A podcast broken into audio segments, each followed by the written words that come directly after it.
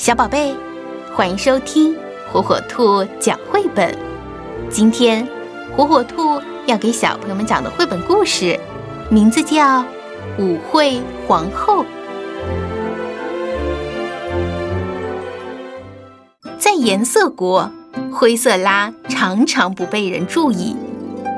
颜色国举办最盛大的舞会，居民们都来参加。红色拉。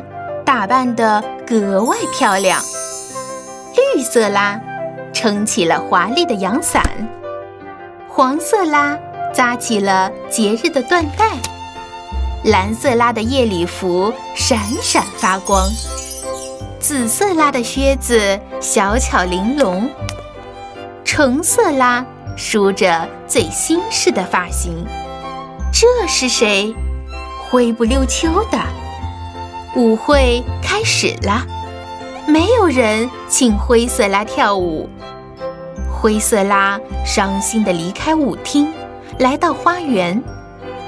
过了一会儿，舞厅里响起了吵闹声：“你的颜色太晃眼了！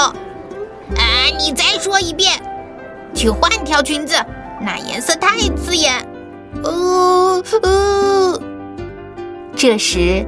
灰色拉悄悄走进来，大家立刻安静下来，惊奇地看着他。他显得那么柔和、美妙和高雅。